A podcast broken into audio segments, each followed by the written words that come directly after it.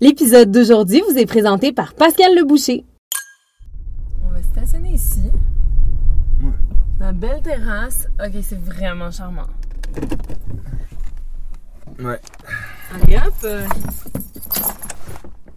Petits oiseaux, c'est tellement bucolique, là. C'est magnifique. Ah, le Québec. Cette province où l'on retrouve du sirop d'érable, des bons fromages, le fameux homard de la Gaspésie et des vins d'une grande qualité. Ouais, on n'a pas peur de le dire, au Québec, il est possible de faire du bon vin. Moi, c'est Joël. Moi, c'est Florence. Joël était curieux, puis il cherchait à suivre une formation professionnelle sur la production de vin artisanal. Mais tout ce que je trouvais, c'était des vidéos YouTube, des blogs et le fameux apprentissage sur le tas. On s'est dit qu'il faut aller à la rencontre des producteurs locaux et discuter avec eux de la vision qu'ils ont de leur travail et du Québec agricole de demain. Ouf, on est déjà rendu à notre quatrième enregistrement, ça va vite? Ouais, ça va vite. On continue dans notre aventure sur la route des vignobles, la tête pleine de belles réflexions, et cette semaine, on s'en va au vignoble de la Bauge à Brigham. On dit Brigham. Brigham. Brigham. Là-bas, on va rencontrer Simon No, qui est un des seuls vignerons de deuxième génération au Québec. On a découvert les vins de Simon lorsqu'un ami nous a parlé de la cuvée élaborée à l'aide de Steve Beauséjour, qui est consultant en vin libre.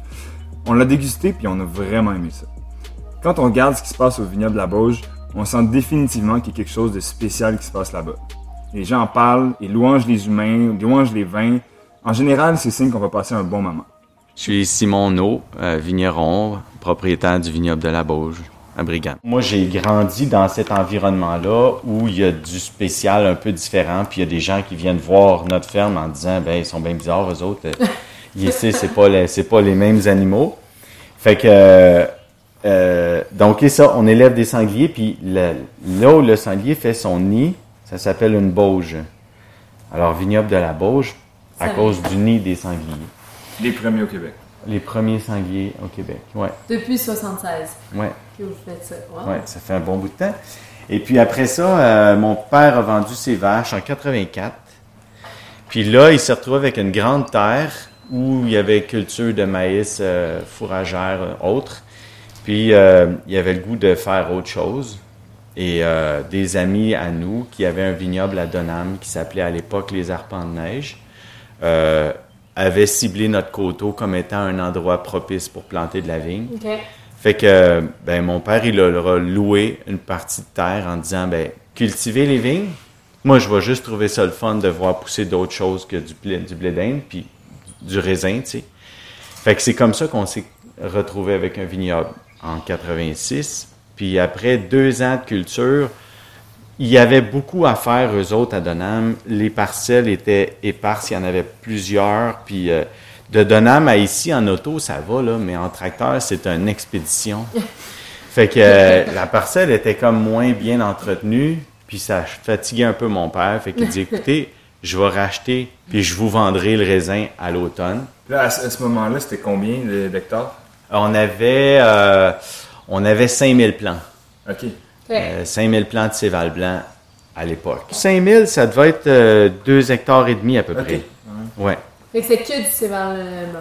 C'est que du céval blanc. Euh, puis éventuellement, on a ajouté un peu plus tard du chancelor, une autre variété de raisin rouge. Ouais, c'est ça. C'est un autre hybride ben, qu'on a planté pas mal dans les années 80-90, Ok. mais qu'on a abandonné tous parce que extrêmement maladif. Ah. Et c'était une lutte contre le mildiou avec un épandage fongique calendrier à tous les 14 jours. Si tu en 16, il n'y a plus de C'est récolte. Ouais. Donc, Ouais. tu perds un peu l'essence d'un hybride qui est de Ben oui, de résistant à ces, maladies. ces c'est maladies-là. Ben, son intérêt, c'est qu'il y avait une bonne résistance au froid. Mais, euh, puis, euh, vin- point de vue vinicole, c'était intéressant. Mais ça avait pas de bon sens avec la nature du métier qu'on voulait faire. Ouais, c'est ça. Puis donc, vous avez tout arraché. Arracher les chanceleurs. OK. Ouais, c'est ça. Avec le temps, on a, on a enlevé ça. Euh, et donc, c'est ça, la première récolte qu'on a faite, on l'a vendue aux arpents de neige en 89. Et quand mon père a vu le chèque que ça a donné, il a fait Ah, va falloir faire d'autres choses. Parce que, tu sais, on cultive toute l'année Ouais. des vignes et des raisins, puis on vend ça, puis tu sais, à l'époque, c'était pas très payant, fait que c'était clairement, clairement pas payant. Fait qu'il s'est dit, OK, ben, on va faire du vin. Il y a des gens qui viennent pour la viande de sanglier déjà, on leur offrira des bouteilles de vin. Puis euh, on a donc engagé euh, Alain Bélanger Ouais, euh, pour venir faire les vins ici dans les premières années, Avant, 90, avant qu'il y ait son 91. agence? Ouais. OK. Puis euh, moi, j'ai pris la relève du vignoble en 96. Fait que quand on a planté, j'avais 14 ans, jeune, puis tu sais, euh, sans trop savoir qu'est-ce que je ferais. Là. Tu t'en vas. Ouais, c'est ça. Puis après avoir été faire des cours en agriculture, travailler un peu pour le MAPAC, puis autres trucs, euh, en C'est- c'est- c'est où que 96, T'as t'as fait tes cours? à l'ITA à Saint-Hyacinthe. Saint-Hyacinthe. C'est un cours qui n'existe plus, mais ça s'appelait Génie rural. Et c'est une étude euh, sur l'hydrologie, les sols. euh, puis c'était un peu large, il y avait un peu de mécanique, puis il y avait un peu de, il y avait un peu de construction, mais moi c'était surtout la topographie, puis euh, C'était pour devenir euh, agriculteur à tout, à tout faire un peu. Je pense que je voulais devenir conseiller euh, agronomique. Puis quand mon père, euh, en 96, il a commencé à avoir des problèmes de santé, puis là, il, il dit, ben regarde Simon, euh, si tu peux venir m'aider, ça serait bienvenu. Fait que euh, j'ai dit, OK, je, me- je vais arrêter tout ce que je fais, puis je m'en viens t'aider. Et j'ai euh, j'ai aimé euh, l'esprit de coopération que je sentais et de confrérie entre les vignobles, les Déjà, vignerons. euh, déjà à l'époque. À Ouais. l'époque, c'était c'était quoi les vignobles, mettons, justement, qui participaient On à cet était- esprit-là? on de- était 8-10. Ça, Euh, c'était beaucoup, là. Ben, euh, les vignobles à l'époque, c'était euh, mes amis proches, Gilles Benoît, vignoble des Pins, qui est à Sabrevois, Robert Leroyer, qui est à Napierville, euh, les artisans du terroir, euh, Monsieur Guertin, qui sont à Saint-Paul à Botsford.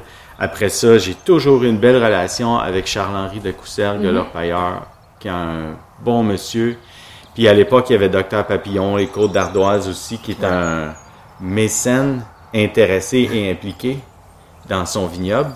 Fait que j'aimais aussi euh, cette confrérie-là, puis on, on partait un métier, une industrie qui n'existait pas. Fait que d'un côté, effectivement, il fallait se regrouper pour se donner de l'espace pour pouvoir vendre nos vins et essayer de votre confronter le législatif hein. Ouais. qui nous laissait pas trop d'espace. Ouais.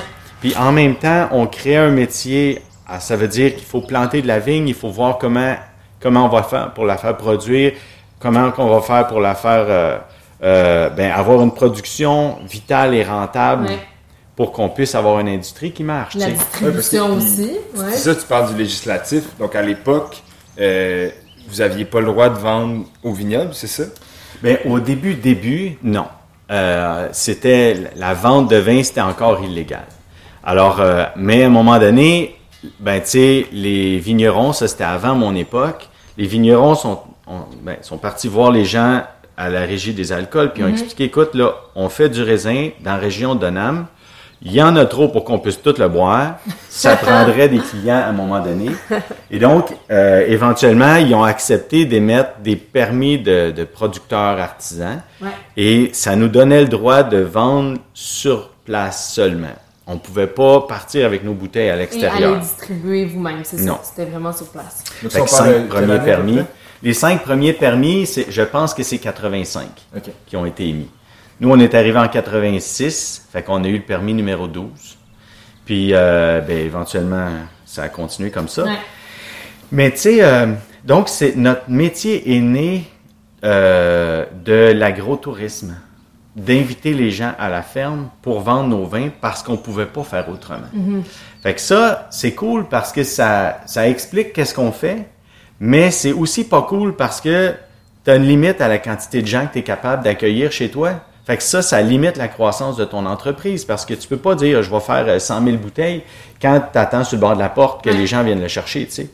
Fait que euh, on était euh, une belle petite indu- industrie sous une cloche de verre que les législatifs regardaient autour pour voir qu'on sorte pas trop de là.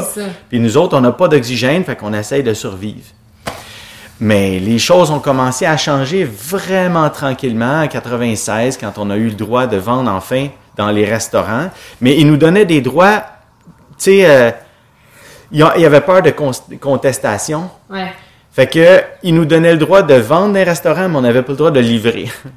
Fait qu'il fallait que le resto Vienne vienne ici. ici. chercher. Ouais, ouais, c'est c'est Ça ça. marche Non, Ça exact. marche pas, tu sais. Fait que ça te donne un droit, mais ça, je t'en donne pas en même temps parce Ouais. que ça peut pas.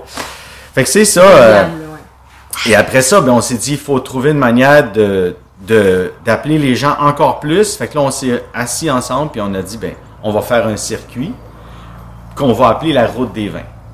Fait que là, on a défini un circuit ensemble, puis on a planté des pancartes sur le bord des routes, puis par là, par là, par là. Mais là, t'as pas le droit de faire ça. Fait que là, le ministère a arraché toutes les pancartes en disant non, non, euh, pas, ça existe pas la route des vins.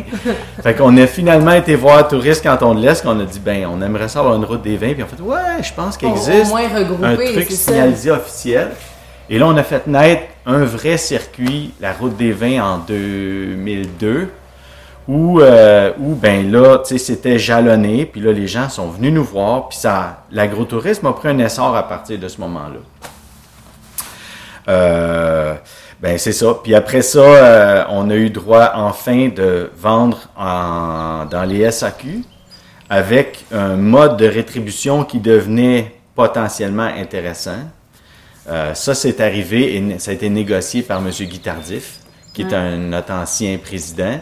Et lui, ben, tu sais, étant déjà mini- avait, avait été ministre, il comprenait un peu l'appareil, puis il avait ses entrées, fait qu'il a pu nous négocier ça. Et finalement, euh, ben, récemment, euh, l'entrée dans les épiceries, qui a Ça, vraiment, ouais, 2016 2016, Ouais. c'est ça. qui a vraiment changé euh, la nature de notre travail parce que là, quand on vend à la SAQ, on offre notre produit, puis c'est eux qui distribuent, puis c'est eux qui parlent aux clients. Ouais. Alors que quand on vend en épicerie, on a un contact direct avec notre client, puis eux deviennent nos ambassadeurs. Fait que le lien est un peu plus proche. Euh, fait que il y a, il y a eu beaucoup de, de, de D'évolution, gens qui se sont ouais. intéressés. Puis il y a eu beaucoup de petites entreprises, il n'y a pas beaucoup, mais quelques petites entreprises, des petits cavistes qui commencent à s'installer Ouais. pour donner des références viticoles euh, aux gens puis des vins d'ici. Fait qu'on on est dans des belles années. Ça a été long, long, long, mais là, on est dans des belles années. de Les, points, c'est ça, les points de distribution se diversifient aussi. Ouais. Ça vous permet d'être euh, à plus d'endroits, là, Plus finalement. accessible. Mais Ouais, bravo pour ça. tout ce travail. Ouais, ouais. Ouais, tout un encore ouais c'est ça un, un gros chemin qui a été fait puis on a encore à faire c'est sûr mais c'est vraiment intéressant de, de Pour la comprendre mise en marché. ouais Et puis, euh, ben ici, moi, donc euh, cette ferme-là, j'ai, personnellement voulu relever différents défis au fil du temps.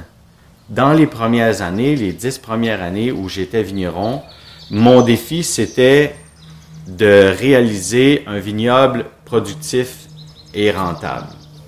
Euh, et donc ça, je m'y suis concentré pendant un bon bout de temps, puis j'ai vu, euh, bon, moi j'aimais pas tant les vignes butées sous terre. ouais Je trouvais que c'était un gros travail, Oui, c'était pas naturel dans on ma tête. arrache tout le, le, la- le- le sol à Ouais. chaque, à chaque euh, automne, puis donc ça c'était buté sous terre c'était vraiment pour la protection hivernale C'est ça. Euh, c'est un gros travail. La vigne passe l'hiver sous terre. Il y a un peu de pourriture de bourgeons. On débute la, on débute un peu dans le bout au printemps parce qu'on fait ça vite. On arrache des plants. Et quand j'ai su que c'était possible d'avoir des variétés de vignes qui résistent au froid, je me suis dit, ah là, on a une viticulture qui pourrait vivre à l'air libre sans la coucher sous terre à toutes les automnes. possible exact Fait que moi, ça, ça, m'a beaucoup parlé. Fait que euh, je me suis impliqué pas mal dans la recherche de nouvelles variétés de vignes. Et, euh, et j'ai fait beaucoup d'essais avec plusieurs cépages. Et éventuellement, ben, j'ai trouvé les cépages qui étaient contents chez nous. Euh, dans, toutes ces, dans toutes ces variétés, j'en ai ciblé quelques-unes. Et c'est avec ceux-là que j'ai continué à... J'ai commencé à faire mes vins. Euh, après ça, dans les années 2000, 2000, 2000 à 2015, j'ai mis le focus sur la vinification. Parce que là, officiellement, je me disais vigneron, producteur de vin issu de vignes hybrides. Et j'avais cette aura de donc, si tu fais des hybrides, ça va être mauvais. Puis, dans les années 2000, les sommeliers ne parlaient que de vinifera et que de finesse et de rectitude, pas tellement sur le ressenti. Et, euh, et donc, moi, je me suis dit, OK, on va vous en faire des vins fins. Ouais. Puis ils vont être tellement précis que vous allez parler de nos hybrides comme étant quelque chose de qualitatif. Puis on va arrêter d'enlever hybride, on va juste dire je parle de vin. Présente-moi ton vin, puis goûte ce qu'il y a dans le verre. Puis... Fait que c'est ça, je me suis concentré à faire des vins le plus précis possible, les plus, euh, les plus euh, savoureux, honnêtes et exempts de défauts. Puis ça, comment tu t'y es pris? Pour que- ta démarche vers faire des vins fins, ça a passé par où? Ben, ça a passé par la vigne. Il a fallu que je comprenne euh, le cycle de- du plant, la charge qu'il a besoin. Il faut savoir euh, la quantité de feuilles qu'on a besoin pour amener ça à maturité. il, faut ne- il faut amener le raisin sain sans avoir à intervenir chimiquement sur ce raisin-là. Même si on fait du frontenac qui est très acide, il faut trouver des méthodes de vinification sans le désacidifier, sans, sans euh, être, euh, euh, tu sais, sans le rocher. Il faut, euh, il faut l'amener à une belle buvabilité. Donc c'est un peu paradoxal parce que tu dis que le meilleur moyen de, de- de transformer le vin, c'est d'abord et avant tout de naturellement en produire un qui est sain Ouais. et en santé. J'aime la, la- la démarche qu'au final, ben, tu à la place de te tourner vers ton shit, tu t'es tourné vers tes vignes pour faire un meilleur vin. Oui. Puis après ça, l'autre réflexion qu'il faut faire, c'est il faut respecter le, produit, le fruit qu'on a. Il faut pas tenter de vinifier ce que le raisin n'a pas à t'offrir. Ouais. Puis essayer de copier des vins d'ailleurs ou ça. essayer de. On parlait de référence tout à l'heure, là. Faut faire ce qu'il va nous offrir, ce que le raisin va nous offrir, là. Fait que, tu sais, si j'essaye de m'acharner à faire des macérations longues et chaudes sur du frontenac pour extraire un, train- un tanin qui n'existe pas, je vais juste aller extraire ou surextraire des matières que je veux pas. Ouais. Fait que si tu comprends qu'il n'y a pas ça dans le raisin, arrête d'aller dans cette, de ce côté-là. ouais. Qu'est-ce qu'il a? Il a un beau fruit, il a une chair intéressante, il a des belles saveurs puis une belle finesse. C'est ça qu'il faut mettre de l'avant. Faut pas essayer d'aller chercher quelque chose que. Fait que ça, le respect du fruit, puis après ça, euh, puis après ça, le vinifier d'une façon convenable, sans essayer de copier une mode euh, mondiale sur un vin quelconque. voilà. Parlant de raisin, euh, est-ce qu'on va faire On un petit marcher? tour? euh, Ouais. Ben. Voir les variétés? On va parler un petit peu de variétés aussi, là. Cette semaine, on voulait vous parler d'une boucherie de quartier qui nous tient à cœur, celle de Pascal Le Boucher. Pascal a ouvert son commerce en juin 2016. Sa boucherie est définitivement un commerce de proximité. Pour Pascal, l'économie locale, la préservation de l'environnement et la valorisation de l'agriculture paysanne sont des enjeux primordiaux. Dès l'ouverture, Pascal a fait le choix de travailler directement avec les éleveurs et autres petites fermes locales. C'est aussi la façon dont les viandes sont achetées et travaillées qui est intéressante et peu répandue. Toujours selon le concept de manger moins de viande mais choisissez la mieux, Pascal et son équipe travaillent en carcasse entière. Euh, c'est quoi ça? En fait, ça consiste à acheter un animal complet et utiliser toute la viande possible afin d'éviter le gaspillage. L'exemple qu'il donne souvent, c'est la bavette. Sur un bœuf, il n'y a que deux bavettes et la demande est pourtant énorme. Nous, ce qu'on aime, c'est que chez Pascal le Boucher, on te guide, on t'explique et on te conseille d'autres alternatives afin de faire un choix plus éclairé. De cette façon, on a découvert plusieurs nouvelles pièces de viande délicieuses. Ça, c'est un service personnalisé de qualité. Et comme vous le savez, chez Pascal Le Boucher, on trouve aussi du bon vin. Et oui, on n'a pas peur de le dire, c'est juste du vin québécois. Il y a aussi de la bière de microbrasserie, du cidre artisanal, du fromage fermier, du lait, du yogourt, des charcuteries, des plats cuisinés et même de l'hydromel. Allez sur pascalleboucher.com pour plus de détails. Un gros merci à Pascal de soutenir Vendange Ouvert et Rivercast Media. À vous qui écoutez, on vous met au défi de résister aux saucisses faites maison. Elles sont débiles. Allez vraiment faire un tour. De retour à notre épisode avec Simon au vignoble de la Bauge. Ben, ici, c'est ma parcelle principale de vigne. Euh, c'est 7 hectares et demi. Donc, euh, c'est sur le long. Je me mets ici parce que les vignes sont plus basses. Là, ça finit à la ferme à mon frère là-bas. Et, euh, et donc, euh, c'est ça. C'est sur trois sections. La grande majorité de mes plants, c'est du Frontenac. Des trois couleurs, donc le noir, le gris et le blanc. Le blanc, ok. Euh, sinon, on a du Vidal et, mais, et ici et là-bas. Puis le bloc de Vinifera est près de la terrasse euh, au centre des vignes. Ah, il y a une terrasse au centre des vignes, wow. Ouais, À côté de la tour. exactement. Euh, fait que c'est ça. euh, je cultive euh, ces variétés-là. On a commencé une transition biologique en 2016 et, euh, et on est maintenant 100% bio sur tout le domaine. Puis la transition, euh, ça s'est fait sur euh, quelques Ça s'est années? fait longtemps parce que euh, avant, avant de prendre le pas vers une production biologique, je me pose des questions sur l'écologie.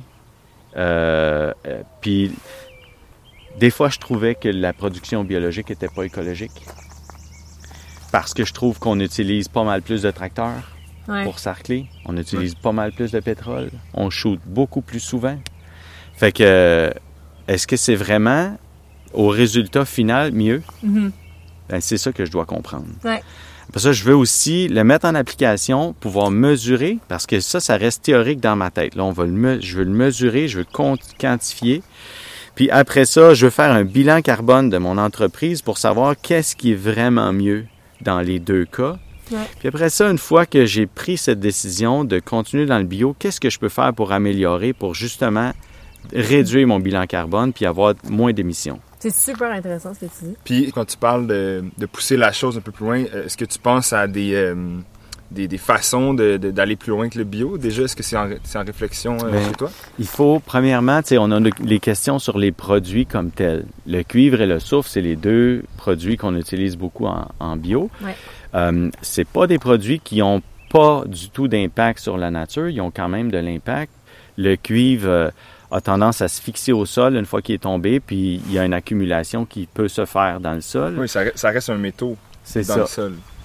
Et le soufre, ben, tu sais, ça a quand même des impacts sur euh, l'air et l'environnement, puis euh, la, la, la biodiversité, puis les animaux, puis fait que on essaye de minimiser un peu, réduire les doses qu'on utilise en apportant d'autres choses dans la vigne qui peut l'aider dans son énergie, énergie vitale, puis dans sa dans, Comme- comme dans son auto-immune, comme des décoctions de prêle, puis d'ortie, Ok, puis de, de consoude, puis euh, des composts euh, et des tisanes de compost. Fait que c'est des choses qu'on fait pour justement réduire. Mais ça, je voulais pas le faire au début parce qu'il faut que je comprenne comment la vigne se comporte en bio Ouais. avec les deux produits. Puis après ça, une fois que je me dis, OK, là, j'ai une bonne productivité, ça va bien, comment je peux réduire? Puis à- avec d'autres produits, essayer de me donner des alternatives pour être un peu plus écologique dans le temps. Mhm. Fait que ça, c'est une chose que je voulais valider. J'avais besoin, j'ai pas fait un- un- une variation, j'ai pas fait un changement à 100% parce que j'avais besoin de- d'avoir une parcelle témoin pour pouvoir le voir. Puis Comparer, pour pouvoir analyser, comparer, c'est ouais. ça. Pour pouvoir me dire, OK, est-ce que vraiment ma tendance vers le bio va faire que je vais avoir une, une diminution de production ou de productivité ou la vigne, comment va se comporter? Est-ce que c'est sais- la saisonnalité qui fait ça ou est-ce que c'est vraiment le, le mouvement que je prends? Fait que j'ai besoin d'avoir une vigne qui est témoin pour me Mhm. dire, ben non, effectivement, mes deux parcelles sont belles puis sont par- pareilles, ben j'ai moins peur que si je vois que mon vignoble dégrade puis je sais pas trop pourquoi, tu sais. Ouais.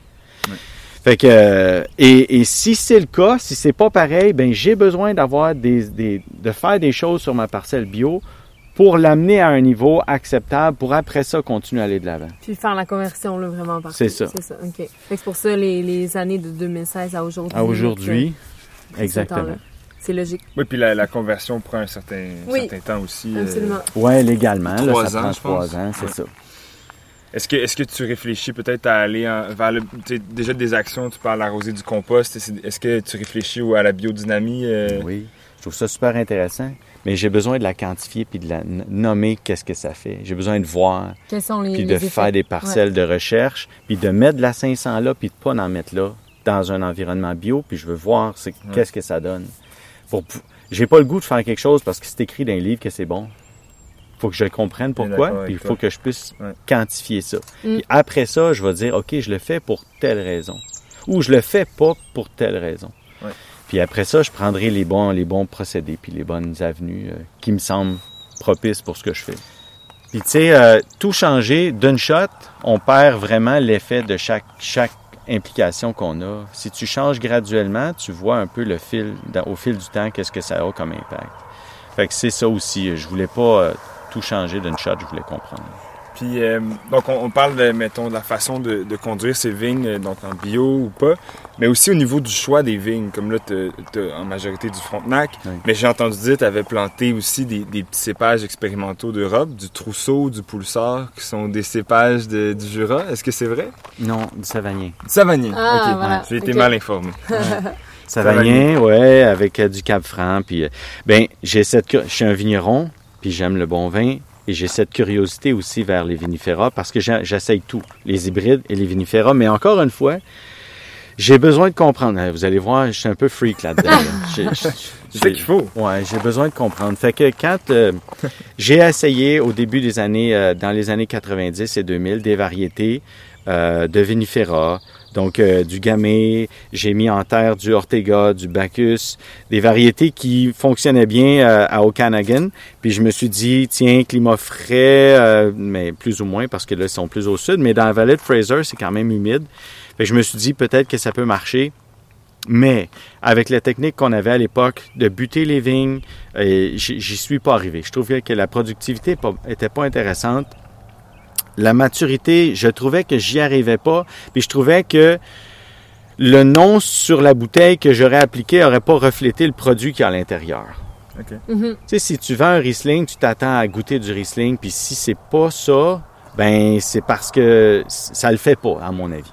OK. Fait Est-ce que, que- c'est pas un, un problème un peu qu'on ait ce réflexe-là de, de toujours vouloir rechercher ce qu'on connaît, tu sais, parce que le, le- le Québec est quand même a quand même euh, beaucoup à offrir et des fois, ben, on se dit d'avoir un produit qui est tagué Québec et non pas Riesling à l'international. Je donne un exemple parce que ça peut des fois pas être bon de, de le voir comme Ben ça. moi j'ai tu sais, j'ai mes attentes, mais si je trouve que si je trouve que c'est marqué Riesling puis que ça, ça goûte un, un jus acide puis qu'il n'y a pas d'expression, j'ai pas de plaisir. Ouais.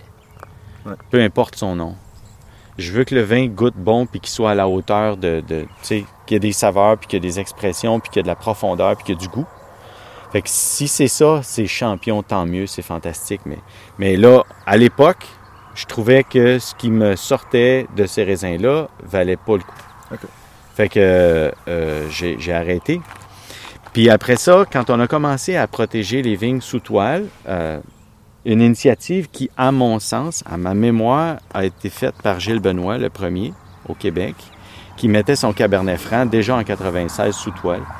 Euh, quand on a commencé à faire des tests sur le Céval ici au début des années 2000, puis le Vidal, je me suis dit, OK, peut-être qu'on, peut-être que je peux le refaire, ça, les essais Mhm. sur les vinifera.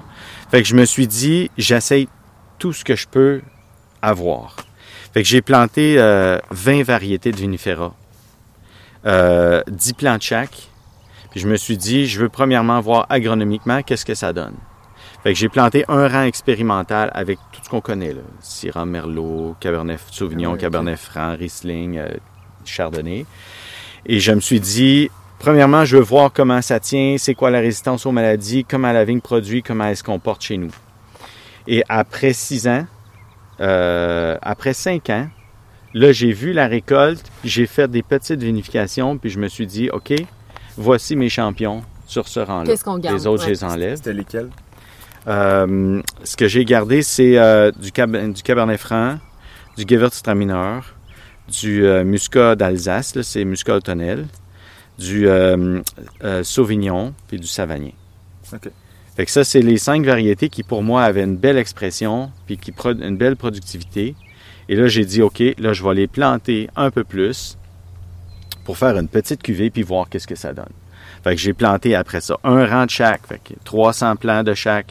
Et là, je me suis dit, OK, on va vinifier ça, puis je vais les comprendre. Puis une fois rendu là, on va vraiment voir c'est quoi l'expression, puis la tendance, puis comment ça se comporte. Puis je vais avoir des vraies réponses chez nous que je peux valider. Et on plantera des blocs éventuellement. Et c'est ce qui est arrivé? Est-ce que vous avez planté? Ben là, euh, on commence à planter des blocs. Et les- les- moi, les cépages qui, me- que- qui me plaisent vraiment beaucoup dans ce que j'ai, c'est le Cap Franc puis le Gewürz. Ouais. C'est les deux qui m'intéressent beaucoup. Le savanier, je le trouve vraiment cool, mais sa productivité est pas au niveau des deux autres, puis sa, sa vigueur est pas au niveau des deux autres non plus. Ok. Mettons qu'on on a goûté à des Cap Francs de l'Ontario. À quoi on peut s'attendre à un Cap Franc du Québec Ouais, il est bien différent. Ouais. La philosophie est bien différente, la- les saveurs sont très différentes. Je fais pas un Cap Franc extrait avec euh, je veux je, je veux pas avoir des goûts de poivron vert, je veux pas ça. Fait que euh, ben, pensez plus à un Cap Franc de la Loire. Euh, c'est une macération carbonique que je fais sur le Cap Ok. Franc. Euh, on prend bien soin d'extraire les, les- les grappes vertes ou euh, moins mûres pour avoir une belle maturité. Je le ramasse tard. Et euh, c'est un Cap Franc de soif. En, en rafle entière, euh, donc euh, carbonique en rafle entière. Ouais, gra- ouais, Grappe Grappe donc, avec la rafle. c'est ça. Grappe entière euh, et pendant 10-12 jours sous carbo, c'est long.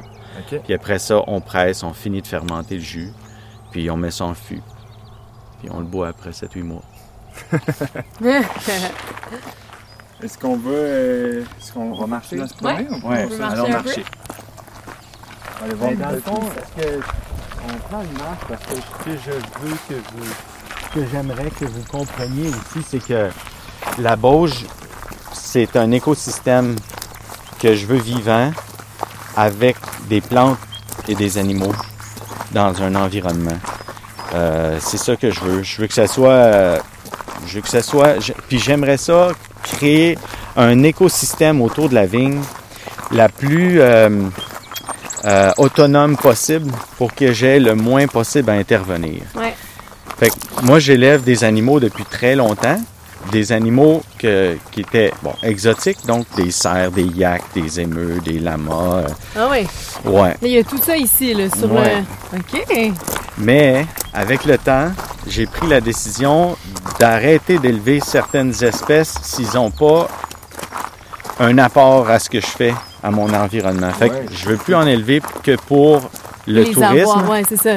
Je veux en élever pour leur apport sur Ouais. la ferme. Fait que tout le monde a un rôle, là, finalement. Les animaux ont un rôle à jouer sur, euh, C'est ça, sur dans la mon ferme, écosystème. dans l'écosystème. Ouais. Euh, fait que c'est là où j'en suis. C'est pas c'est comme ça que j'ai choisi des variétés. Wow. Parfois, euh, ben, parfois pour pour le fumier, pour le Ouais. compost, parfois pour travailler dans les vignes, parfois pour protéger d'autres animaux. Je vais Juste fermer l'eau. Ah, oui.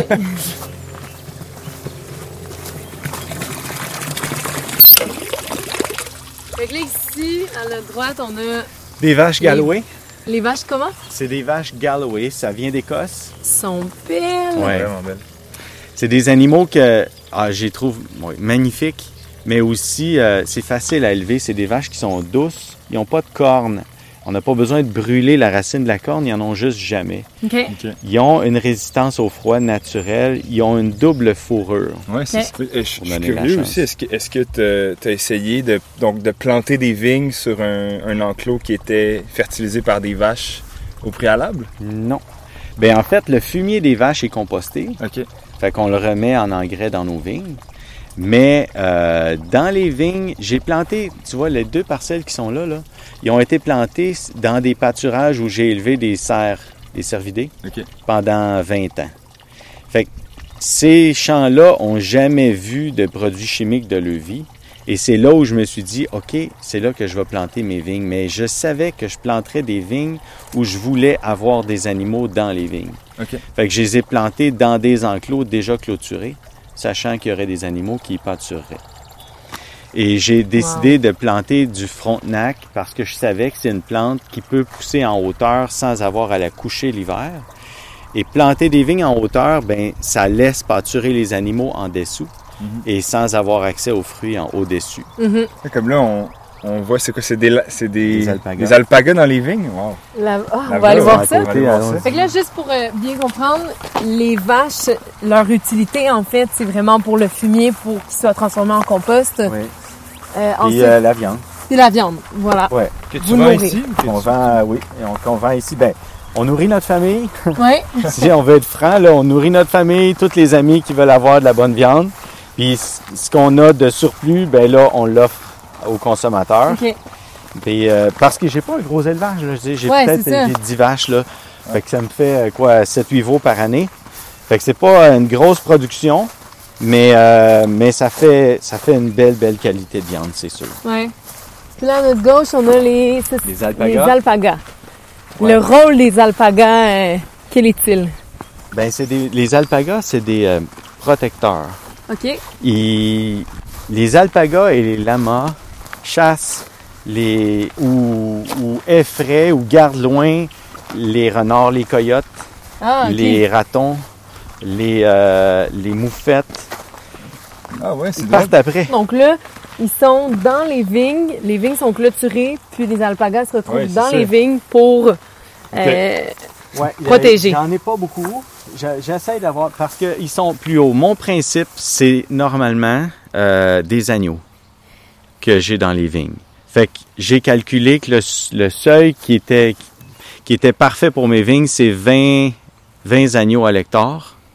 20 agneaux à l'hectare, ça, ça fait un beau nettoyage au niveau du- des plantes euh, qui poussent. Fait que, notre trèfle qui est là, il est, il est- il est mangé par les agneaux.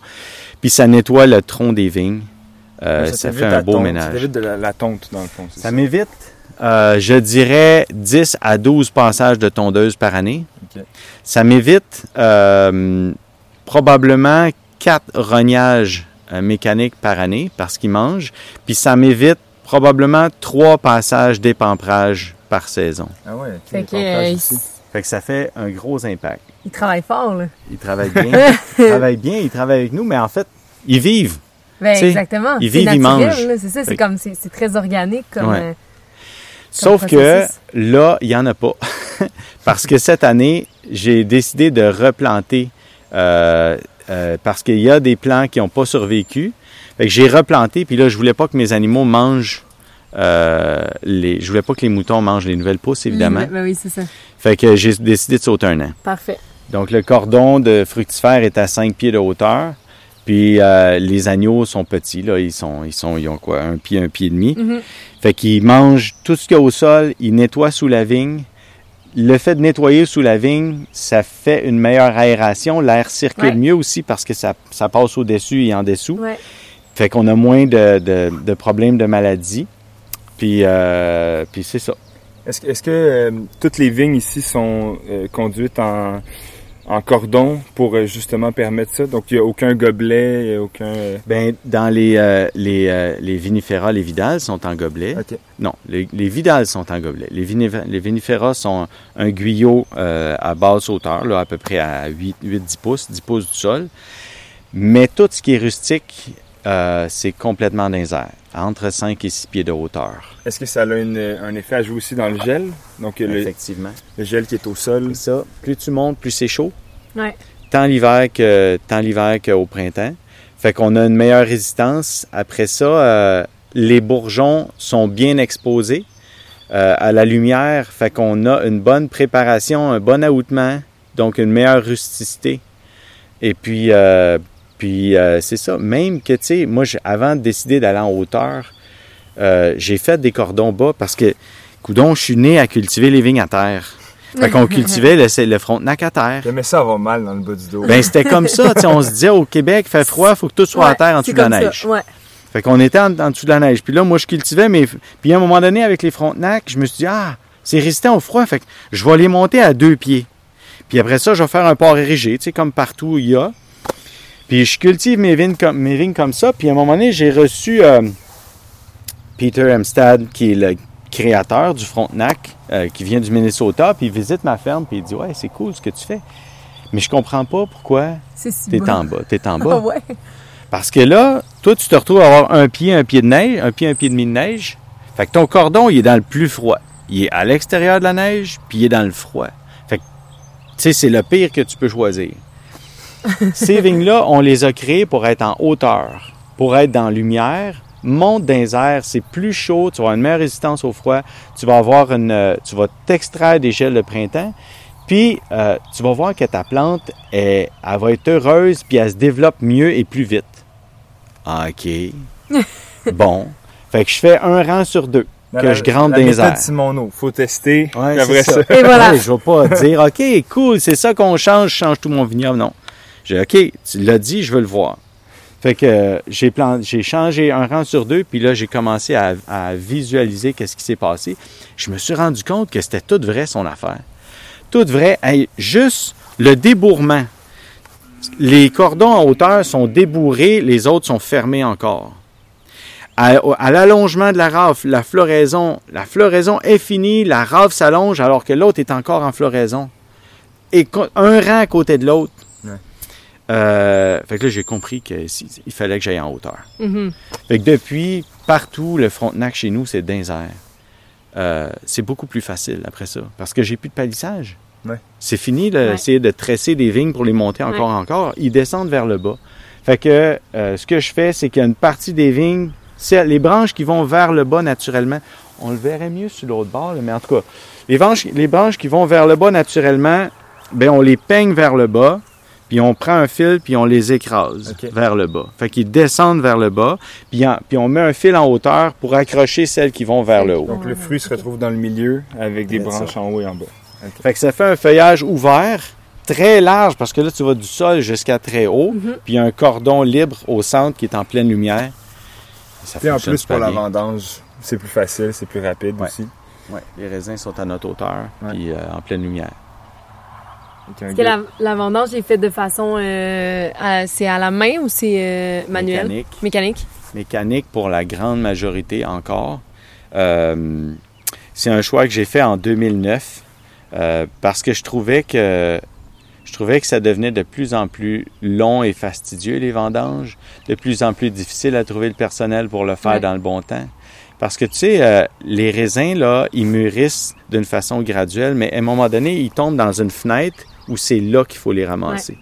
Puis là, si cette fenêtre-là, mettons que il pleut, qu'il n'y a pas trop de monde, que tu as de la misère, ben ton raisin, il part, il, il est plus dans son prime. Ouais.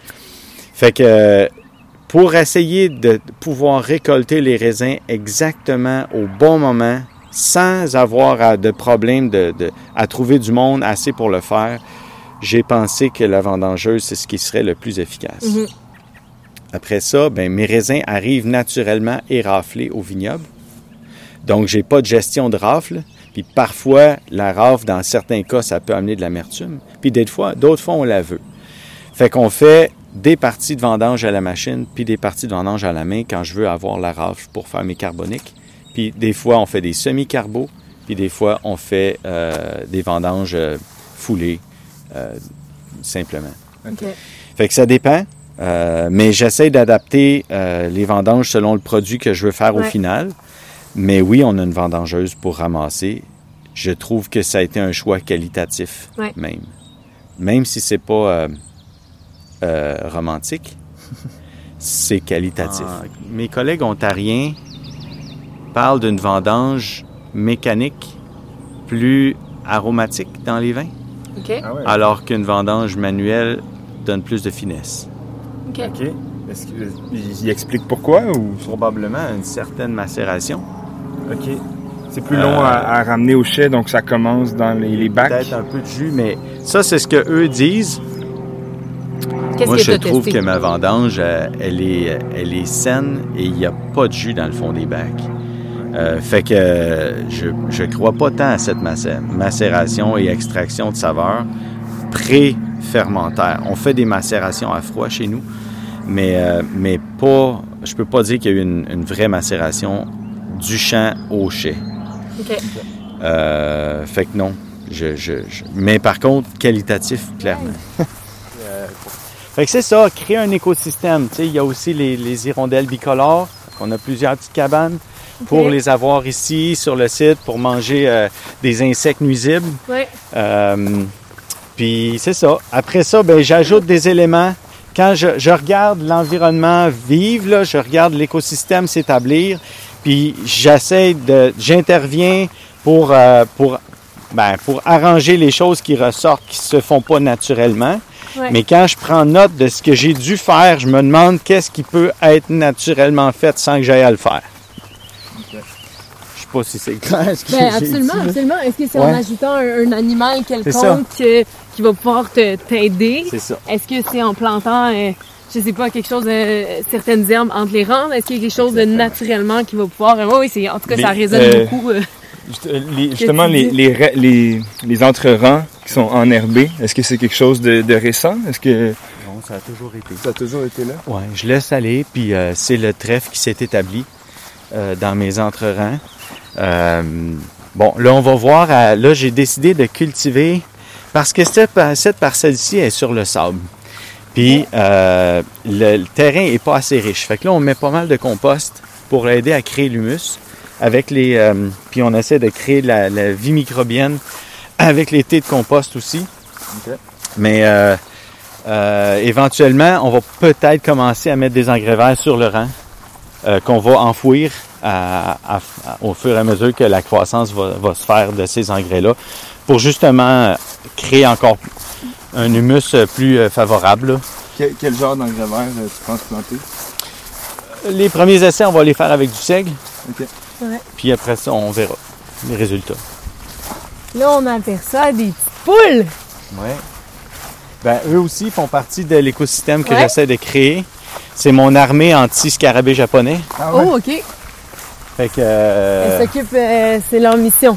Ouais, exactement. Qui est- Puis Là, elles sont également dans l'en- c'est l'enclos, mais elles sont avec les vignes, là, aussi, Ouais, ouais, ils sont dans le vignoble. dans le vignoble. Ça en a combien? 150? 150!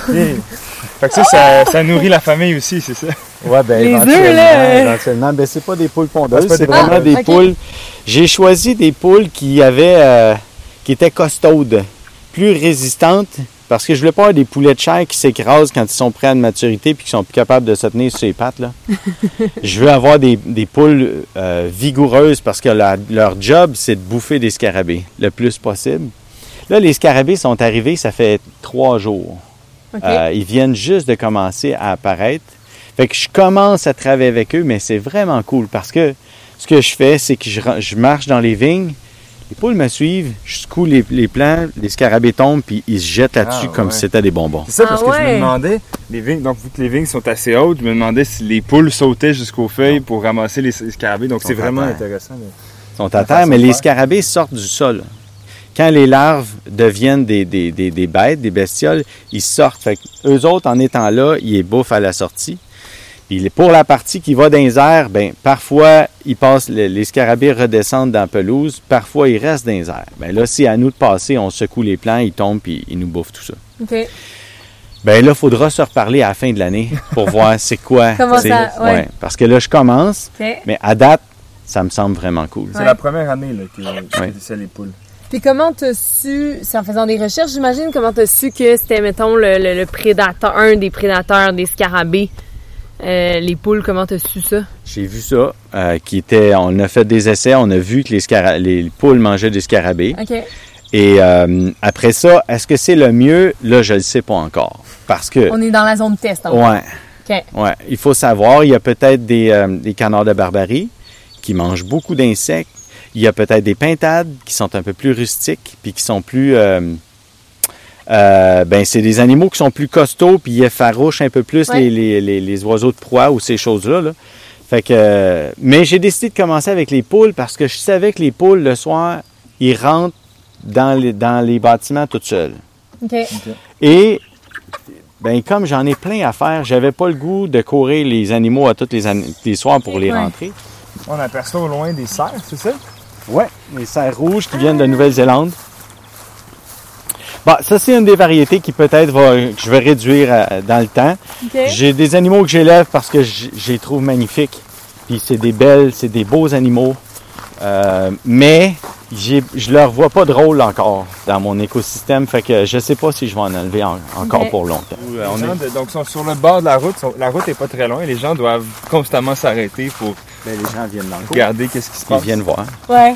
Le parc animalier est ouvert. euh, Les, les gens du, du village, ils viennent avec leurs enfants là, Ah ouais. pour marcher puis voir les animaux. euh, ouais. Là, on est dans la période des mises bas. Fait que les bébés, ben là, il y en a trois ou quatre qui sont nés euh, depuis trois semaines. Les petits bébés qui sont achetés Ben là. oui. Puis là, on fait le tour. euh, Il y a comme beaucoup de gestion. T'as-tu euh, assez de temps dans une semaine pour tout gérer, les animaux, la vigne? Je- Ouais, de l'aide un Vous peu? avez des, des employés? Vous Oui. avez des employés Ben, on a des employés, effectivement. Mais j'essaie de. quand j'ajoute quelque chose à mon portefeuille, j'essaye qu'il soit le plus... Vous avez, vous avez vu les poulets, il faut que ce soit le plus autonome possible. Ouais. Pour pas avoir à gérer Ouais. ça. Fait que c'est ça. La grange, c'est tellement beau. Ah, on peut aller voir à l'intérieur. OK. Fait que là, on rentre euh, Ben, dans la grange, qui en ce moment est notre boutique, OK. euh, pour euh, présenter nos vins, on fait des dégustations. Excellent. Fait qu'on peut aller voir le chef, Oui. si vous voulez. Absolument. Et après ça, on ira, euh, on ira ben, conclure ensemble. euh. Ah, en goûtant les vins. Oui, absolument.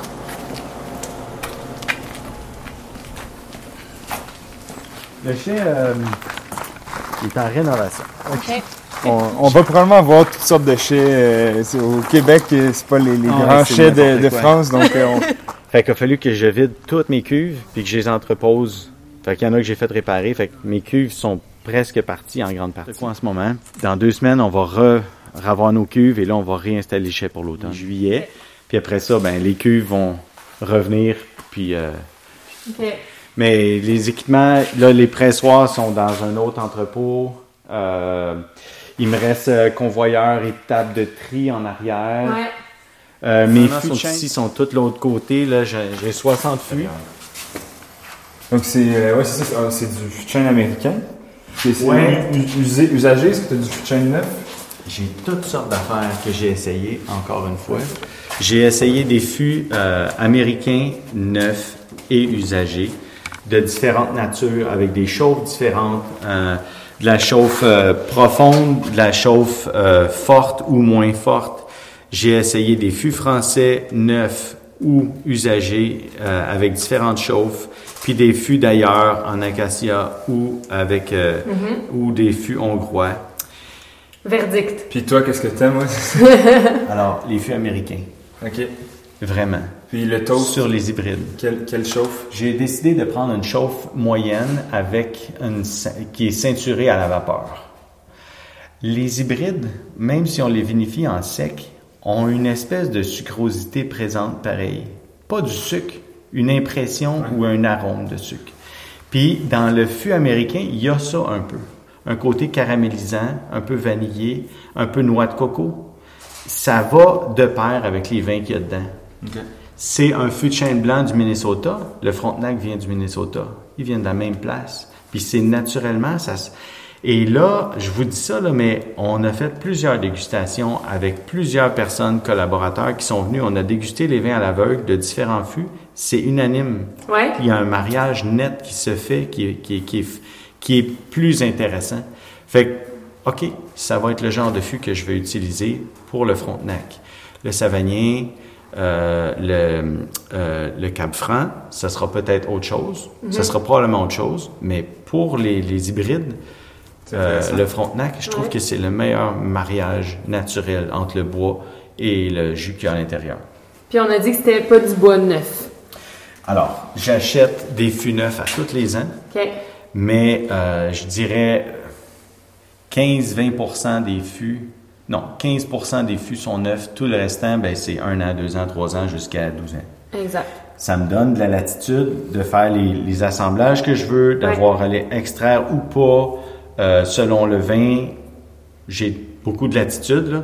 Mais, euh, mais non, tout un parc de différents fûts qui auront chacun leur utilisation pour le vin qu'il y a dedans. Est-ce que c'est tous tes vins qui vont dans les fûts ou j'imagine qu'il y en a qui sont juste en inox aussi? Ouais, c'est ça. Il y en a plusieurs qui sont en inox, puis il y en a qui sont en... Ça dépend qu'est-ce qu'on cherche. ouais. J'imagine que le Cap Franc en carbo, c'est dans de l'inox.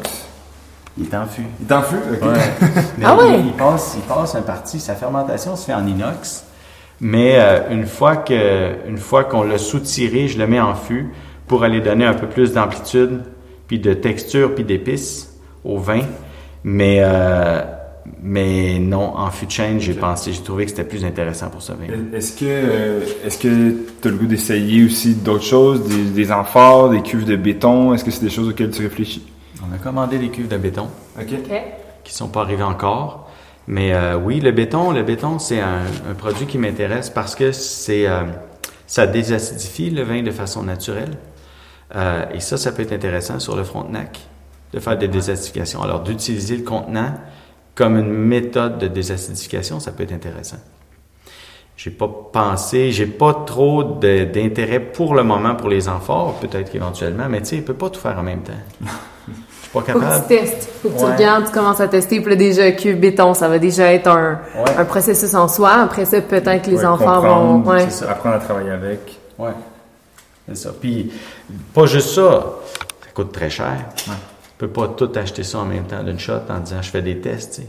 Ouais. Tu y vas un peu à la fois, puis tu valides, puis là, OK, c'est une bonne idée, on continue ou pas. Plus grande. Puis quand j'étais jeune, évidemment, je commence, puis j'ai pas d'argent. Fait que ça me prend des cuves en béton, mais je- euh, en- des cuves en inox, mais je suis pas capable de les acheter. Fait que je fais le tour des producteurs laitiers, puis j'achetais des réservoirs à lait. Ting, ting, ting. Ouais. OK, C'est ce des- qu'on voit là, Oui, c'est des ça. réservoirs C'est à des lait. OK. euh, qui sont en inox, qui sont thermorégulées parce qu'elles sont réfrigérées. Fait que c'est pareil comme une cuve, mais pour euh, un quart du prix. Ah ouais. Beaucoup, Le- beaucoup moins cher. Donc, le fait, donc ça, ces cuves-là sont couchées. Le fait qu'elles soient couchées, plus- euh, le cylindre est couché plutôt que debout, est-ce que ça fait une différence? ben, tu as un peu plus de contact sur les lits. Et le fait que le fond est rond en la- pendant la malolactique, ça fait un peu l'effet qu'on cherche avec les œufs. Tu sais, les œufs de bonne, là, qui Ouais. sont ronds, là. Ouais. C'est qu'avec un la mouvement un cinétique, peu naturel. C'est ça. Ça fait un peu de remontage, puis ça remet les lits en suspension. Fait que ça, c'est la partie cool. L'autre affaire, c'est que il y a une plaque réfrigérante en dessous. Fait qu'on, ça nous aide à, à- à climatiser les vins quand on fermente, mais aussi faire des passages au froid. Ouais. Parce que c'est, c'est au fréon, c'est pas au glycol, fait que c'est super Les efficace. passages au froid, tu peux nous expliquer, mettons, ce que c'est? Ben, en fait, les vins, euh, les vins, on, si on veut faire précipiter une partie de l'acide tartrique, euh, on les passe au froid pendant un certain temps. Ça veut dire que on va descendre la température jusqu'à un maximum de la moitié de son taux d'alcool. Fait que si il est à, y a 11% d'alcool, tu peux le descendre jusqu'à moins 4,5 avant que ça gèle. Fait que mettons que tu descends ton vin à moins 3, puis tu le laisses là pendant une semaine, ça va forcer une précipitation du tartre, puis ça désacidifie naturellement sans avoir de produits chimiques à l'intérieur. Ça trop, rend le vin plus trop stable. ouais. C'est ça.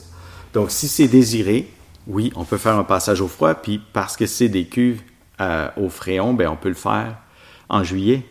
On n'a pas besoin d'attendre l'hiver, Ouais. tu sais. Fait que ça, c'est les avantages. Fait Le- qu'elles sont encore utilisées. Ouais. Cool. Mais le désavantage, c'est qu'ils prennent beaucoup d'espace parce qu'ils sont horizontales. Puis le désavantage, c'est que c'est difficile à laver. Parce que, tu sais, la cuve est comme ça, il y a un chapeau, fait que c'est très difficile à laver, détartrer, etc. Fait que c'est pas user-friendly, c'est pas facile à utiliser. Mais pour un vigneron jeune qui a pas d'argent, c'est parfait. Ouais. Puis t'as commencé avec ça, fait que c'est le fun de, de garder Ouais, un ouais. peu ça, de continuer à l'utiliser malgré les, les désavantages, les quelques les désavantages. Puis les deux premiers, c'était les réservoirs à lait qu'on avait en 84 quand on a vendu les vaches. OK. Fait On y a eu du lait là-dedans avant d'avoir Ouais, du vin. OK. Ouais. Dans les années 80, là, ça avait été du lait, puis là, maintenant, ben, c'est du vin. C'est sûr qu'on a fait des modifications. Il a fallu ajouter une cheminée parce qu'on peut pas avoir d'air dans une cuve. On a enlevé les agitateurs parce qu'ils sont moins euh, nécessaires. Mais, euh, mais une fois, c'est comme ça. Mais on n'est pas, les- je suis pas les seuls. Hein. Euh. Tous les vignerons de Donham, à l'époque, on faisait ça. Là. Ouais. Parce qu'aujourd'hui, euh, il n'y avait pas non plus d'industrie du vin au Québec. Il fallait tout avait acheter pas de neuf. C'est ça, il n'y avait, pas- il y avait pas de Du fournisseur. matériel euh, vinicole chez nous, il n'y avait pas ça. Ouais. Fait qu'il fallait vinifier avec les moyens du bord puis trouver des façons de faire. Puis les faire venir de, de soit d'Europe ou de Niagara, ça devait coûter un bras. Puis... Ça devait coûter- ça- ça- c'était cher, puis on avait tellement à payer puis installer que il faut que tu trouves une méthode de, de- de travailler sans mettre tout ton argent. Ouais. On n'avait pas des grosses productions non plus, puis on vendait les vins à 8 piastres la bouteille. Tu sais, c'est fait que dans les années 80, c'était ça là. Mais on payait les salaires à 6 piastres de l'heure aussi, tu sais, c'est pas la même affaire. là. Ouais. Fait que là, il y a un- je, je me demandais, euh, c'est pas toutes tes cuvées qui ont ce, ce branding-là, là, ces étiquettes-là. Hein? Qu'est-ce qui différencie euh, Ben, euh, dans le fond, ce qui s'est passé, c'est que euh, dans mon chemin vers la production de vins biologiques, j'ai euh, des gens qui sont venus me voir, euh, des collègues euh, sommeliers qui se sont intéressés à ce que je faisais. Ouais. Euh, sont venus goûter les vins dans le chai. Ben, ils, ont, ils ont, je pense, aimé ce qu'ils ont goûté. Et euh, moi, je vous ai parlé que je, je- j'essaye de faire des produits qui sont euh, très précis, fins, droits. Je- et je vendais mes vins surtout à la SAQ et ici au vignoble. Pour être vendu à la SAQ, ben ça prend une rectitude. Fait que euh, mes vins étaient filtrés avant d'être mis en bouteille, puis on mettait un peu de sulfite. OK. Maintenant, bon, les gens qui sont venus me voir, euh, ils ont aimé mes, mes produits bruts, euh, sans soufre et sans filtration. Donc, c'est des gens qui venaient ici. euh, Des sommeliers. En goûtant directement de la cuve C'est ça. pendant la fermentation ou en fin de fermentation. Puis... Ouais.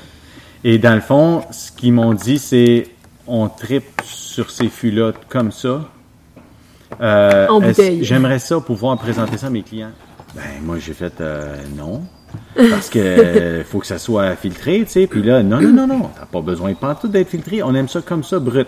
Fait que dans le fond, euh, Simon, est-ce que tu permets, on va embouteiller un de tes fûts, on l'amène sur nos tables, on va voir comment, quelle sera la réponse des clients, puis on te revient. Puis là, c'est c'est, euh, des, des gens comme euh, Steve Beauséjour, Alex Donc, Boily. C'est ça, exactement. Euh, Steve Beauséjour, euh, Nicolas de Fonseca, Ouais. Ouais. Restaurant Du 20 20, 20, 20 à Montréal. Que des collaborateurs qui sont venus goûter, puis euh, donc ils ont embarqué dans ce dans ça avec moi, euh, en participant dans le fond à faire découvrir les vins euh, du vignoble puis les vins hybrides aux gens de Montréal. Deux jours après, ils sont revenus en disant, ben Simon, on a vendu tous tes vins, on en voudrait d'autres. OK, on va choisir d'autres fûts. Et donc, c'est comme ça que ça a commencé notre collaboration. Moi, j'étais surpris de voir comment les gens étaient ouverts de goûter des vins bruts euh, et qui n'avaient pas été traités encore. Puis, je trouve ça vraiment cool parce que moi, j'adorais ça, ces vins-là. Euh, sauf que j'ai une, euh, j'ai un focus sur la précision encore. Ouais. Fait que euh, la venue des vins nature, je, je les trouve intéressants, mais je les aime pas tous parce que j'ai encore ce blocage sur les sur la volatile puis des différents problèmes de vin puis des odeurs. Je veux pas ça dans mes vins. Ouais. Fait que oui, euh, oui, la liberté des jus. Oui, utiliser les levures indigènes. On peut vinifier sans soufre complètement. On peut faire toutes sortes de macérations, mais on va pas tolérer une déviance dans nos vins. Moi, je veux que les vins soient purs et droits, malgré tout. Fait que c'est la, la ligne directrice que je nous ai donnée. Et ensemble, on vinifie. Fait que, ben, euh, mes amis euh, ont décidé de venir s'impliquer un peu plus avec un peu plus avec moi pour vinifier les vins. Fait qu'on vendange ensemble, on décide de la destinée de ces fruits-là, puis on fait les assemblages requis, puis on les met en bouteille éventuellement euh, d'une façon intègre, puis on, on les on les filtre, on les pompe même pas, on lève la cuve avec mon chariot élévateur, on lève la cuve ou le Ah, fût c'est la gravité. là. Ah on descend ça à gravité en bouteille, c'est tout. Puis là, euh, donc, tu parles de, de- de tes amis qui- sommeliers qui sont venus ici. Est-ce qu'il y a également un apport des autres vignerons, parce qu'il y a d'autres vignerons qui travaillent euh, le vin naturellement au Québec, Oui. euh, ou Ben, si je veux être franc, là, euh, Mike et Véro euh, sont mes amis proches. Euh, on se côtoie depuis qu'ils ont un vignoble, puis on échange beaucoup. Euh, on jase, on déguste nos vins, puis euh, eux autres ont un peu initié euh, mon mouvement vers les vins nature parce que bon, ils me disaient que les vins étaient tripants, mais que c'était triste que je sois pas dans les restaurants. Puis moi, je, c'est correct, mais moi, je vendais mes vins chez nous, puis je faisais mon affaire, puis j'établissais mon, mon environnement. Et, euh, et eux m'ont amené vers cette réflexion-là de dire, ben, peut-être qu'il y a des gens qui seraient intéressés à goûter des vins comme ça, bruts, tu sais. Et c'est là que c'est là que tes collègues sont arrivés. Fait que oui, ils ont eu clairement un rôle à jouer dans la définition de qui on est devenu avec le temps. Puis je vois qu'on est une petite une industrie émergente dans une mer de, de vins importés. Si on veut avoir une reconnaissance, ça passe par la qualité et par les essais que chacun fait. Et, et on est tellement petit que on se nuirait de pas se parler. Euh, en s'entraidant, euh, ça apporte beaucoup plus d'informations rapidement. Puis on est capable d'avancer bien plus vite Mais bon, ensemble. ben toi, t'es un des seuls d'être la deuxième génération de vignerons. Ouais, c'est quand même- jeune Ben oui. vieux vigneron. Ouais, exactement. Mais ouais, C'est ça, c'est, c'est puisque c'est rare, ben il faut aider pour les prochaines générations aussi à ne pas refaire euh, des erreurs erreurs. que les premières générations ou les deuxièmes ont faites. Parce là. que toi, probablement que tu as un point de vue sur certaines erreurs que ton père a faites, puis que tu pas reproduit à ton tour. Donc, tu as déjà un, Une longueur une d'avance. longueur d'avance. ouais. Ouais, ben tu sais, mon père était là de 86 à 96. On, on commençait. On a, on a fait des erreurs, mais on n'a pas eu le temps de faire tellement d'erreurs parce qu'on était au début de tout. Ben, 10 ans quand même. euh, Ouais. Ben oui, 10 ans, mais tu as 3 ans de culture de vigne, tu sais, Ouais. avant de commencer à avoir des raisins. Mm-hmm. Après ça, tu commences à vinifier. Puis, euh, mais euh, mais il y a beaucoup de chemin qui s'est fait dans les 20, les 20, 20, 25 dernières années, surtout. Ouais. Au début, on, on commençait puis on apprenait vraiment. On, On goûte? On goûte, ouais. Ah, Qu'est-ce qu'on a? Qu'est-ce qu'on, qu'est-ce qu'on déguste aujourd'hui? Ben, vous avez apporté un vin blanc euh, qui est notre euh, première, ben, une de nos premières cuvées euh, de, de la série Les Beaux Jus, donc des vins plus naturels. Euh, c'est du Frontenac blanc, Frontenac gris Vidal, assemblés ensemble, euh, mis en fût euh, pendant à peu près, oh, je dirais 4-5 mois, des fûts neutres dans ce cas-là. Euh, et puis, ben, c'est le mi- millésime 2019. Donc, un millésime 2019 qui était plus frais euh, que le 2020. Donc, on n'a pas été tant sur l'extraction, mais on a quand même fait, j'ai quand même fait une macération pelliculaire de euh, 48 heures sur ce raisin-là. Le vin, on n'intervient pas, il n'a pas été désacidifié. Donc, il a, oui, il a fait une malolactique. Euh, on a fait une macération euh, pelliculaire pour désacidifier aussi. Et puis après ça, le contenant, le fût et le temps l'a amené où il est en ce moment. OK. Excellent, on va On goûter va à goûter ça. à ça.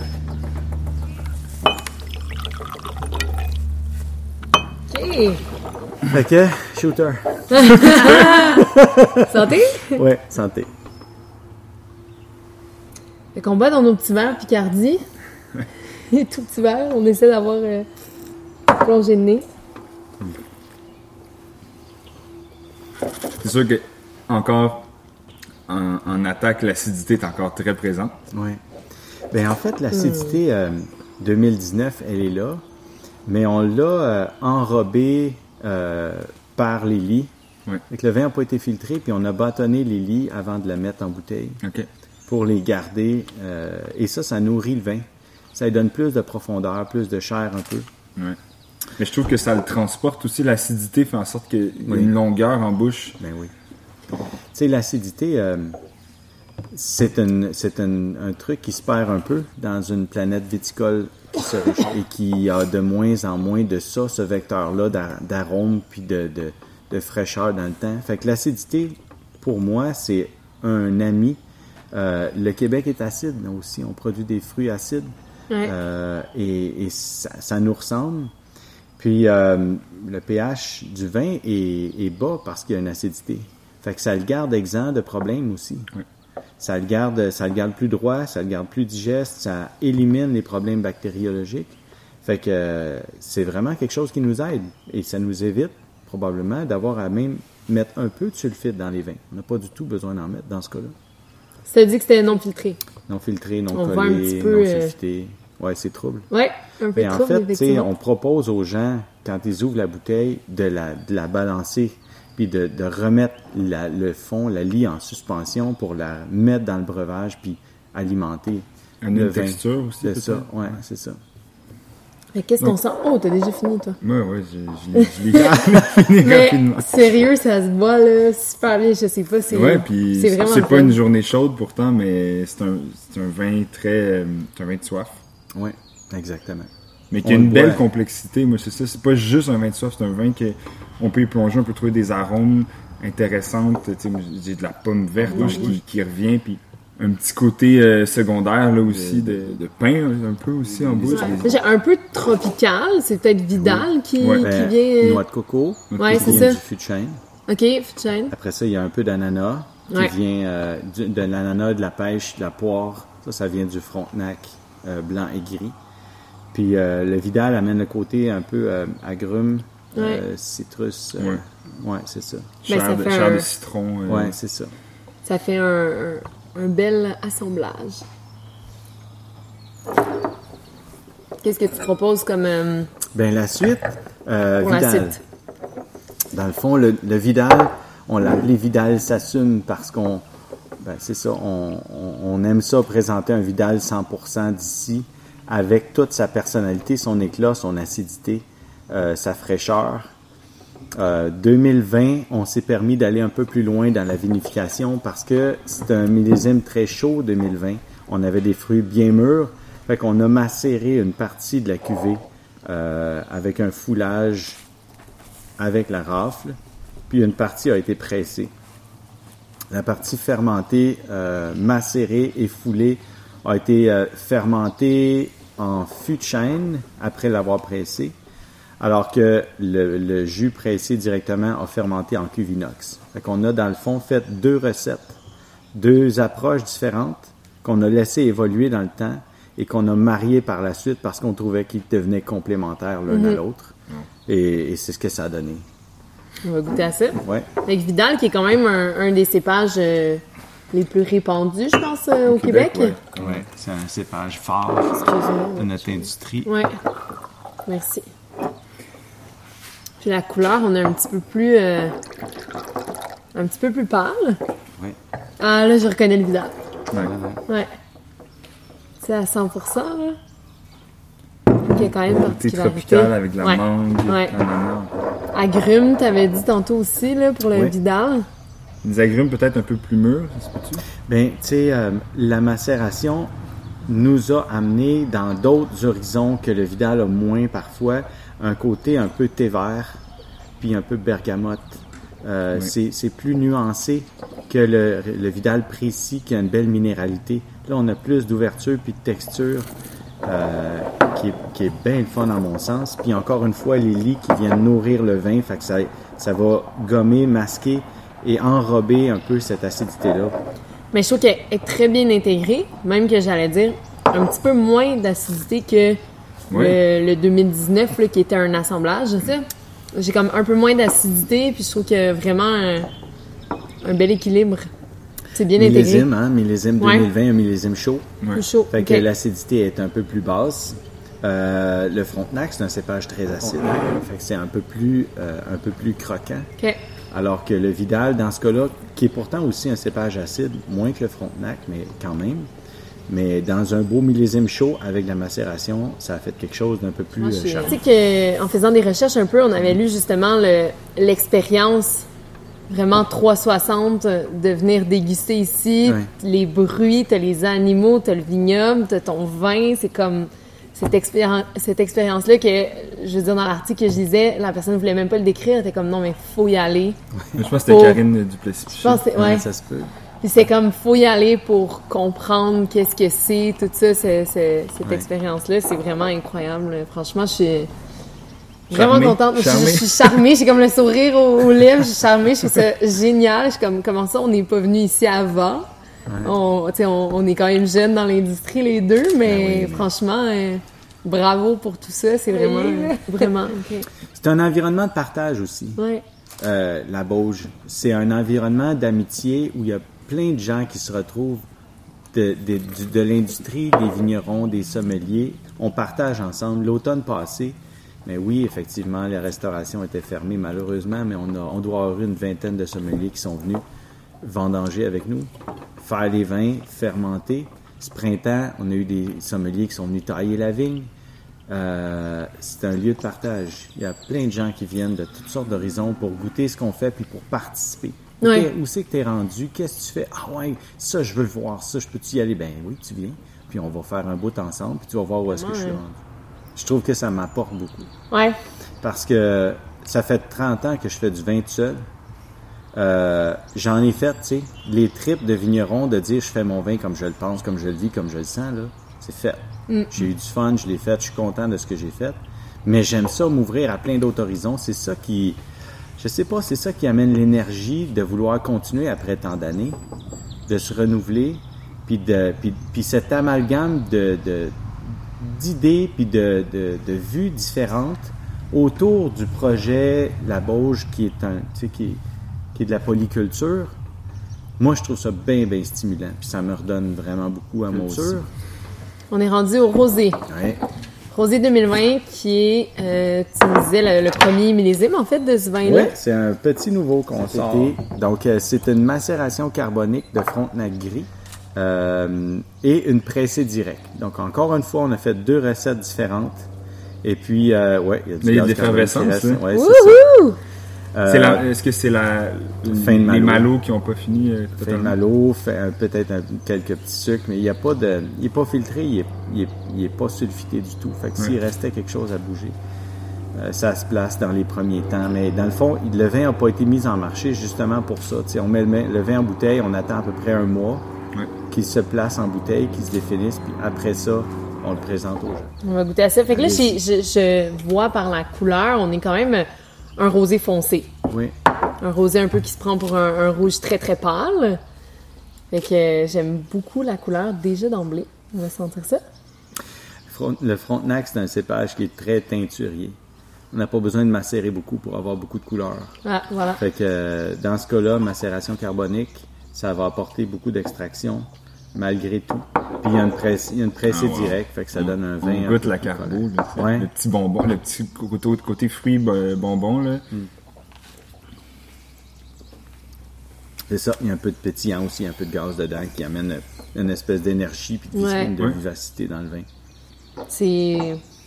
En fait, euh, c'est exactement ce que j'ai envie de boire. je suis comme. C'est super. euh, je me vois sur une terrasse, là, boire ça. euh, C'est des vins de plaisir, hein? Exactement. C'est des vins vraiment de soif, de plaisir, euh, gastronomique. Parfois, on peut y aller avec des repas un peu plus relevés. Ouais. C'est vraiment sur le, c'est vraiment sur le fruit. Ça met le fruit de l'avant, l'acidité qui soutient le fruit parfaitement. C'est vraiment, comme tu dis, il y, a de- il y a une énergie dans ce vin-là qui est très agréable.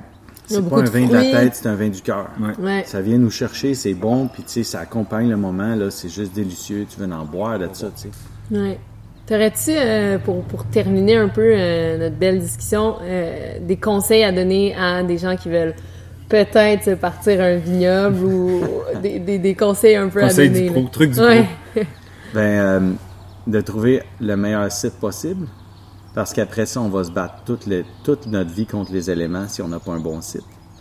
Ça, c'est une première chose que je dirais. Ensuite, après ça, trouver la signature ou le genre de vin que vous aimeriez faire, puis les cépages adaptés pour ça. Euh, et après ça, ben, vous mettez ça en terre, puis vous faites vos propres essais sur votre site pour définir qui vous êtes, puis qu'est-ce que vous aimeriez faire. Éventuellement, ben là, vous suivez votre cœur, puis vous faites les vins qui vous parlent. Mais, euh, mais c'est ça. Le site est important. Mais moi, ce que je retiens de notre conversation, c'est la diversité qui t'entoure, puis euh, également les essais, les, les tests, puis se faire Ouais. confiance, écouter qu'est-ce qu'on fait, puis, euh, puis aller de l'avant avec ce, qu'on, ce en quoi on croit. Super inspirant. Merci. Merci. Merci à toi, Simon. Merci d'avoir participé à notre balado Vendange ouvert. Ouais. Donc, euh, tes produits se retrouvent dans, en SAQ, en épicerie et dans les épiceries spécialisées également. C'est ça. euh, Bien. excellent. Fait que Ouais. c'est euh, Vignoble à Bauge qu'on peut te suivre, je pense, sur... euh, vignoble de la Bauge, exactement. Parfait. Bon, mais merci. Ça fait plaisir. Vendange ouvert est diffusé de façon hebdomadaire. Abonnez-vous à Vendange ouvert dans votre application de balado préférée. Nous sommes sur toutes les plateformes, incluant évidemment Apple Podcasts, Google Podcasts et Spotify. Je tiens à remercier notre invité Simon. Merci également à notre chère équipe sans qui on aurait bien de la misère à faire tout ce beau travail. Donc Hugo à l'édition audio et au montage, Jean-Philippe Charret pour la musique. Suivez-le sur Instagram at Charret et Constance à la direction générale de Rivercast Media. Si vous avez des questions ou des commentaires pour nous, n'hésitez pas à nous écrire sur les réseaux sociaux at Vendange au ou à nous écrire directement à vav at rivercastmedia.ca. Ce balado est une production Rivercast Media SA et cette semaine, pourquoi pas déguster un vin québécois.